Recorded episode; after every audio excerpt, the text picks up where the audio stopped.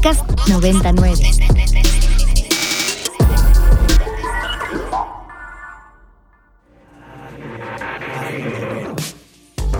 Agenda Ibero.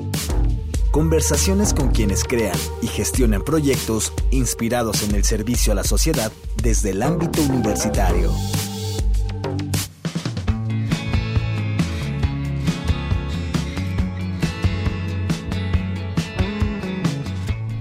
Bienvenidos a Agenda Ibero, regresando de Semana Santa. Mi nombre es Mariana Pérez Cabello y me acompaña. Luis Felipe Canudas, no sé qué tanto regresando, o sea, sí físicamente, no, sé si en mente. No, no, no, no, no, estamos deprimidos.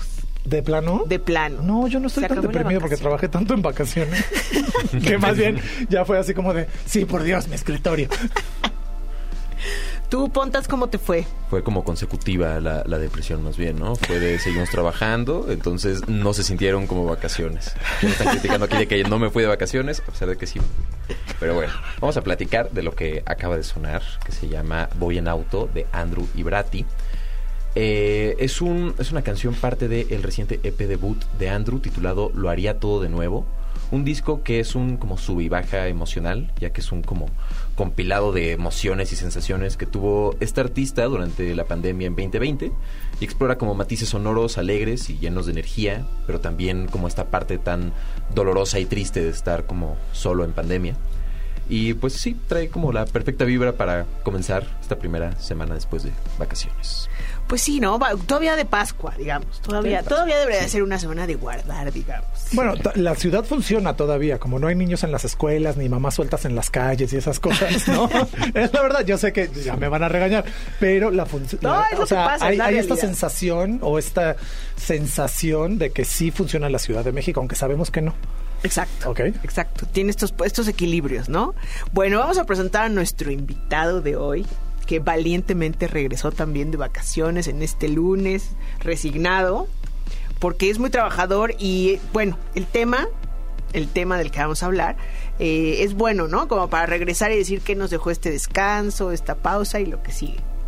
Bueno, nuestro invitado del día de hoy es el doctor Luis Guerrero Martínez, académico de tiempo completo del Departamento de Filosofía, director, exdirector del departamento, coordinador, bueno, ha hecho de todo en esta universidad y estamos muy agradecidos de que vengas por acá y sobre todo con este libro que es de senderismo, en donde tú de alguna manera mezclas dos de tus pasiones más importantes de vida. Una, el senderismo, y la otra, la filosofía, que ha sido tu quehacer profesional de toda tu vida.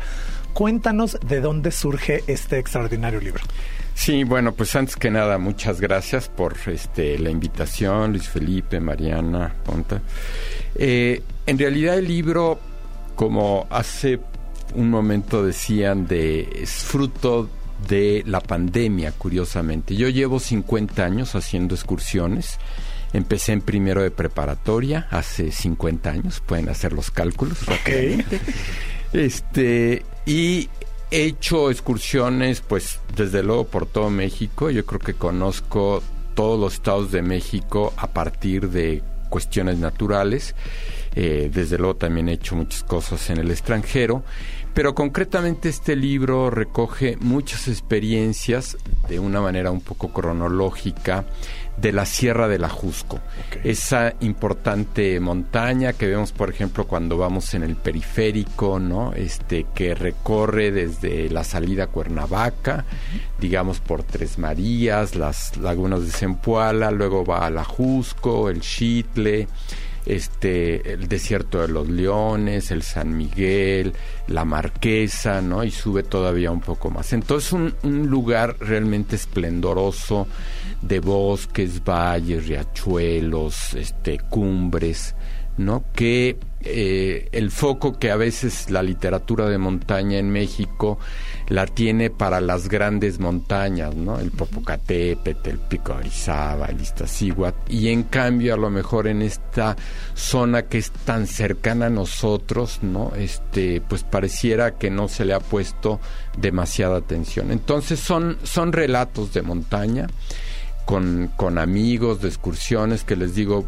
el primer relato es el primero que hice a la cumbre del Ajusco, justo cuando estaba empezando la prepa, y la última fue un, hace unos seis meses, ¿no? Este, un poquito antes de que entregara la, el libro a, la editorial de un recorrido muy largo que hice solo, ¿no? Este, recorriendo gran parte de, de la ruta, ¿no? Este, entonces, efectivamente, eh, parte de mi labor filosófica se centra en, en, el movimiento que suele llamarse romanticismo, ¿no?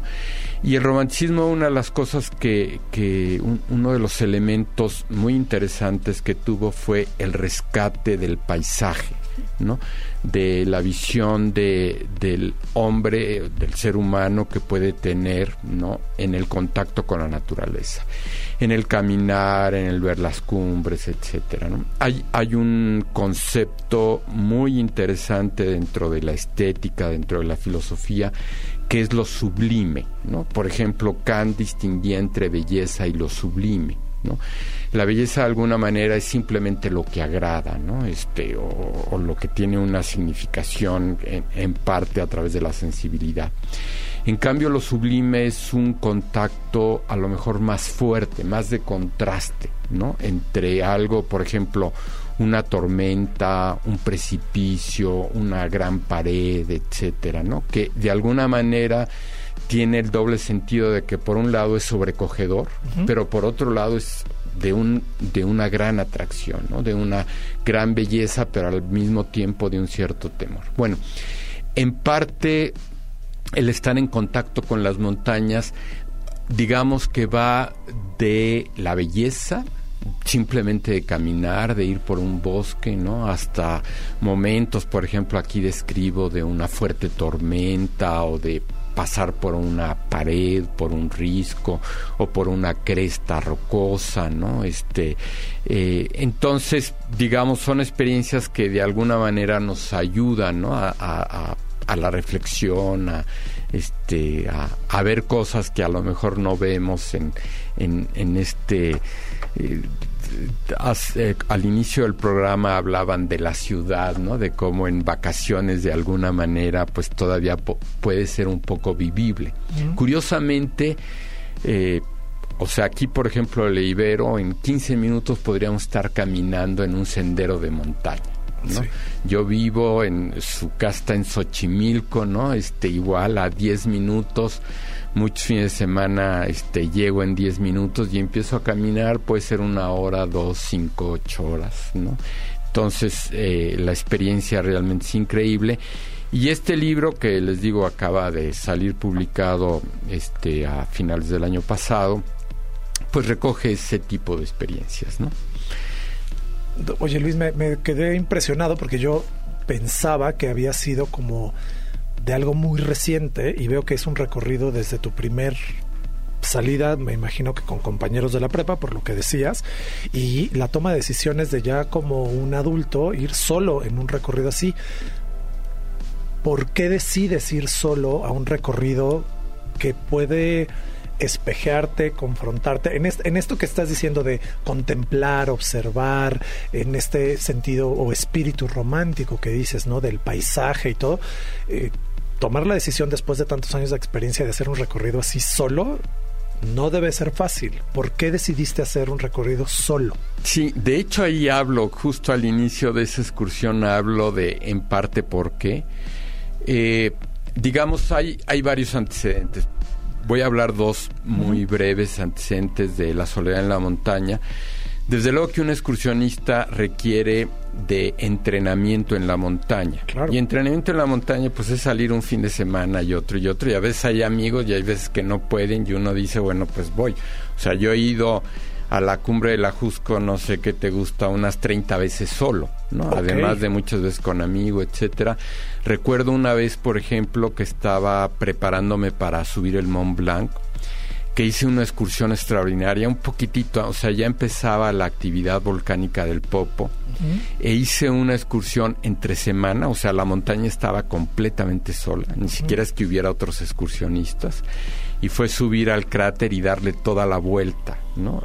Una experiencia de soledad muy fuerte, porque te digo, no había nadie en la montaña. Uh -huh. Y ahora en esta última, en, el, en este último recorrido, eh, yo llevo un tiempo en que a veces ordinariamente acompaño cuando voy solo mis excursiones con libros de poesía. Me gusta mucho la poesía y este y entonces como que me hice una imagen de recorrer gran parte de lo que estaba en el libro, ¿no? Una excursión que casi nadie hace, que se llama Cima a Cima, que es de la parte más alta por la carretera que va a Toluca a la parte más alta a la carretera que va por Cuernavaca. Son 50 kilómetros, ¿no?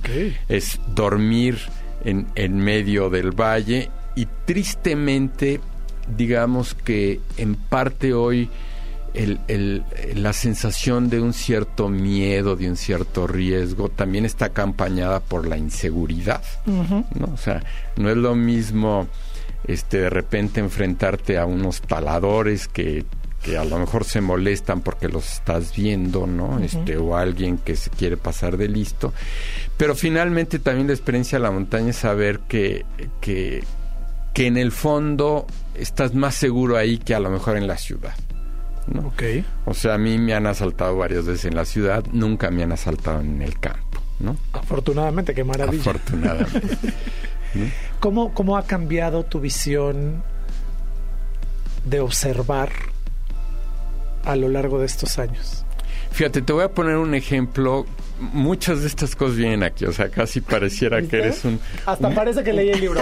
Pero no lo he leído, pero sí lo voy a leer. Bueno, o sea, es, realmente hay una transformación enorme. Cuando la primera excursión que narro a la cumbre de la Jusco, no existía la carretera que hay hoy, que le da toda la vuelta y que de alguna manera nos acerca. Eh, cuando yo fui la primera vez, había que tomar un camioncito en la calzada de Tlalpa, ¿no? Para mi enorme sorpresa, que también es una cosa muy interesante que tiene las montañas, el senderismo, cuando llegué al pueblo del San Miguel Ajusco, era un día de fiesta, era el día de San Miguel. Entonces ahí estábamos en medio del holgorio, de los cohetes, de la gente, pues este, con sus mejores galas, el mercado, etcétera, ¿no? Y cómo nos fuimos alejando de, de aquel pueblo y caminar por por valles, o sea, lo que ahora es carretera, hasta llegar a lo que hoy se conoce como el abrevadero, que es el inicio de hoy en día. Pero llegar a eso nos llevó como hora y media. Bueno, eso te muestra la transformación que ha habido, ¿no? Pongo otro ejemplo muy sencillo. Antes, tal vez alguno de ustedes lo recuerde, cuando uno era chico, las cantimploras, al menos en México, no servían, ¿no? Si uno las volteaba se salía el agua, ¿no? Había que ponerles plastiquitos y no sé qué para... ¿No? Hoy en día una botellita de agua que uno compra en, en, la esquina funciona perfectamente. Claro. Bueno, y así mil cosas, este, las aplicaciones para senderos. Antes era pues buscar los mapas del INEGI cuando estabas haciendo rutas, este, ¿no? Y hacer tu propio mapa, tu propia idea. Yo me pegué unas perdidas tremendas, ¿no? Este, que en realidad así conociste, ¿no? Perdiéndote conociste. Exactamente, ¿no? Y en cambio hoy uno pone, bueno, quiero ir de tal a tal lado y este pone la, la aplicación y casi te va diciendo aquí tienes el sendero va a irse a la derecha, ¿no? Entonces hay una enorme diferencia entre no, porque diga que lo de antes era muy bueno y lo de ahora no, es diferente. Son son cosas diferentes, experiencias muy interesantes, pero muy diferentes, ¿no? Muy bien, gracias Luis. Pues estamos hablando con Luis Guerrero Martínez, el doctor Luis Guerrero Martínez, pero eh, en sus experiencias en el senderismo, el libro es La Sierra de la Jusco, Historias Vividas. Se acaba de publicar en diciembre y quien quiera tener un ejemplar, aquellos que son senderistas o quieren descubrir eh, lo que es o están inquietos por conocer, tenemos tres ejemplares que amablemente nos trajo aquí el doctor Luis Guerrero. Simplemente tienen que escribir en nuestras redes sociales cuáles son. Las tres montañas más altas de México. Y con eso tienen su libro, tenemos tres ejemplares, ya saben, nuestras redes, arroba ibero99fm, hashtag agenda ibero o en IG y Facebook, arroba ibero99. Ahora sí, vámonos a una canción, Pontas. ¿Qué, ¿Qué, nos preparaste? Vámonos rápidamente con Rolita porque está muy interesante la plática. Entonces va a ser, va a ser breve la presentación. vámonos con la versión original de esta canción llamada eh, Aura. La original está en Spanglish y esta es la versión en español hecha por el artista chicano Cuco y está sonando en Ibero 90.9.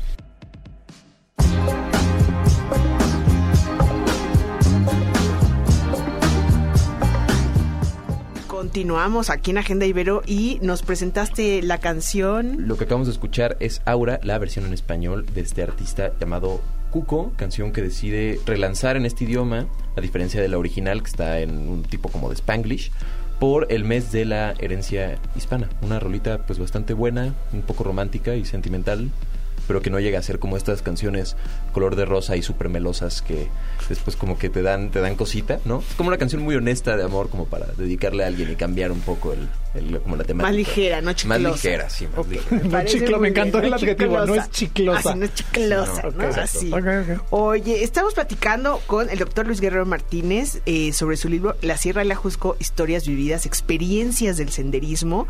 Eh, tenemos tres ejemplares, por favor, llámenos. No, No, llámenos. llámenos no. Llame Llame ya. ya, llame ya, no. Escríbanos en las redes sociales porque somos modernos aquí en Agenda Ibero. Repite nuestras redes sociales que yo no Claro que sé. sí, arroba Ibero99FM en Twitter, IG, Facebook, arroba Ibero99. Y llévense estos libritos porque eh, son ediciones eh, únicas, exclusivas que eh, el doctor nos trajo. Em, Luis, para aquellos que quieren empezar, que te están escuchando y dicen, ¿sabes qué? Siempre he tenido ganas, es cierto que la inseguridad, es cierto que no tengo idea, pero se- ¿cómo, ¿cómo animarnos un día? O sea, ¿cómo agarro un día, me pongo mis tenis y me lanzo a la Jusco o a donde sea? Sí, pues digo, hay muchas formas de empezar. Desde luego, siempre a lo mejor uno puede conseguir algún amigo que tenga un poco más de experiencia y que lo invite a una excursión. Hay muchos grupos en México, eh, algunos muy organizados de muchos años o algunos más este, sencillos. Hay otros que por ejemplo, que son guías profesionales, casi que te cobran para salir, o uno puede, eh, voy a poner el ejemplo, no sé, en, en La Marquesa o en el Desierto de los Leones o en el Ajusco. Si uno va por la carretera siempre hay bares donde hay la, la típica señora vendiendo unas ricas quesadillas o algo. Bueno, ahí ordinariamente empiezan senderos, ¿no? Nada más uno tiene que tener precaución si uno está comenzando de no agarrar cosas en donde se pueda perder. Eh, pero es en general es muy fácil adentrarse en la montaña, hay muchos caminos muy bonitos que, que, tenemos en toda esa zona o casi en cualquier zona de México, ¿no? Les digo, yo, yo he estado en muchos, o sea, desde cosas, por ejemplo, de espeleología o de meterse a, a sótanos, ¿no? O sea, a grandes cavidades, este, o alta montaña, etcétera, ¿no? Entonces hay hay muchos lugares, yo lo que les recomiendo es, eh, hace un momento hablábamos de aplicaciones, ¿no? Este, y desde luego mi libro, que por cierto lo pueden conseguir en Amazon, perdón el, el no, no, comercial, claro, pero bien, está sí. bien, ¿no? Este, el libro finalmente es una guía, tiene uh, también al final muchos mapas, ¿no? Este, eh, que igual, aunque yo no puedo competir con Google Maps, ¿no? son propuestas. Son, Ah, son propuestas, pero por otro lado, digamos, Google Maps no tiene, o sea, si uno lo agranda mucho, pierde la proporción y si uno lo achica, pierde los nombres y los lugares en específico, ¿no? Es Claro. muy difícil. Entonces yo desde, casi desde que empecé las excursiones, empecé a escribir mis pequeños diarios de excursiones, hacer mis mapas, ¿no? Este, estos mapas que hacía antes de las excursiones, es, es toda, digamos, es todo un estilo de vida, ¿no? El, el, el meterte a ese, ¿no? O sea, no es simplemente llegar y tus tenis de montaña y ponerte a, a caminar, sino también es una mentalidad, ¿no? Una mentalidad de, de, de qué aprender de de la montaña, de los sonidos, de, de, los lugares, de los compañeros, ¿no? Y, les digo, realmente eh, México, pues por un lado tiene, conocemos algo de geografía, las dos sierras que atraviesan México más, más el, el eje central, o sea, estamos llenos de naturaleza, de montañas, de, de, de actividades al aire libre, hay por todos lados, ¿no? Es cosa de rascar un poco y se van a dar cuenta que es un mundo este muy cercano y fantástico. Yo creo que eso es muy importante esto que dices de la cercanía, porque los que vivimos en la Ciudad de México tenemos esta idea de que la naturaleza es algo allá lejos, ¿no? Y que tienes uh -huh. que manejar muchas horas para casi ver un árbol, ¿no? O sea, es, una cosa que funciona casi simbólica en, la cabeza de todos los citadinos. Y si le rascan, en realidad se dan cuenta, como dijiste en la primera parte del programa, que a ocho minutos pueden encontrar un sendero, a diez minutos pueden encontrar, ¿no? Una zona boscosa, y es cosa de, tener curiosidad. ¿Qué viaje, o que recorre, no viaje, pero que, que sí, un viaje es un viaje, ¿no? Tu senderismo de alguna manera te ha dejado alguna enseñanza que te marcó de por vida. Porque son muchos años. Debe de haber alguno que dijiste, este me cambió esto o me enseñó esto. Híjole, hay, la verdad es que hay muchos, eh, muchas experiencias, a veces de, de, peligro, de riesgo. O sea, una vez, por ejemplo, en el Iztaccíhuatl, estuve en una pared de hielo yendo a la parte más alta, al pecho, pero por una ruta, digamos, distinta de uh -huh. pared. Eh, estaba el hielo tremendamente duro, eh, no servía casi el equipo que llevaba porque aunque llevaba algunas clavijas, etcétera, simplemente no entraban. Estuve una hora con la pierna temblando hasta que decidí bajarme, pero el bajarme fueron como dos horas para 15 metros, ¿no? La parte del hielo. Por ejemplo, eso es una experiencia de, de, de angustia, de miedo, de inseguridad, ¿no? Eh, pero tal vez, o sea, a lo mejor me fui a lo más extremo, ¿no? De, angustia. O sea, una cosa que es muy interesante es que cuando uno hace una excursión de un poquito de riesgo, lo que sea, ¿no? Eh, digamos, hay, hay como toda una preparación psicológica, pero donde está mezclado el riesgo, ¿no? Hay, miedo. Pero cuando uno está ahí, de repente el miedo desaparece. O sea, es la acción, la seguridad que uno tiene con sus propios movimientos que más bien el miedo era el miedo citadino, a decir me voy a enfrentar a algo casi desconocido, duro. Pero cuando estás ahí te das cuenta que es lo tuyo, que de alguna manera lo puedes dominar, que, que es en el terreno en donde te mueves muy bien. Y entonces ese miedo termina convirtiéndose en una experiencia muy gozosa. ¿no? Eh, hay otro filósofo eh, muy conocido, Nietzsche, ¿no? que, que hablaba de la voluntad de poder. ¿no?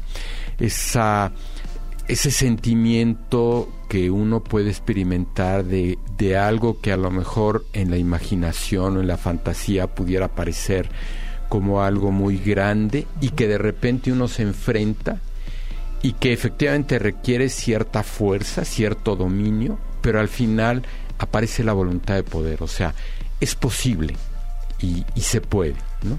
Entonces, digamos, esa experiencia de planear un recorrido, por ejemplo, para no hablar de peligro, ¿no? Un recorrido, decir, siete horas voy a salir de un pueblito y voy a llegar a otro, voy a atravesar bosques y valles y nunca lo he hecho. Y de repente a las siete horas llegar al lugar de destino. ¿no? O sea, la, es maravillosa la experiencia. Perfecto. Oye, eh, Luis, pues nos encanta la idea. Vamos a tener que armar el grupo de senderismo de la radio para que nos des un tour, para que nos claro animemos, que sí. por favor. Estamos a unos cuantos eh, minutos de los Exactamente, senderos. podemos irnos por allá de pinta. Muchas gracias, Luis Guerrero Martínez, eh, por traernos tu libro La Sierra de la Jusco, Historias Vividas y por supuesto que no sea la última vez.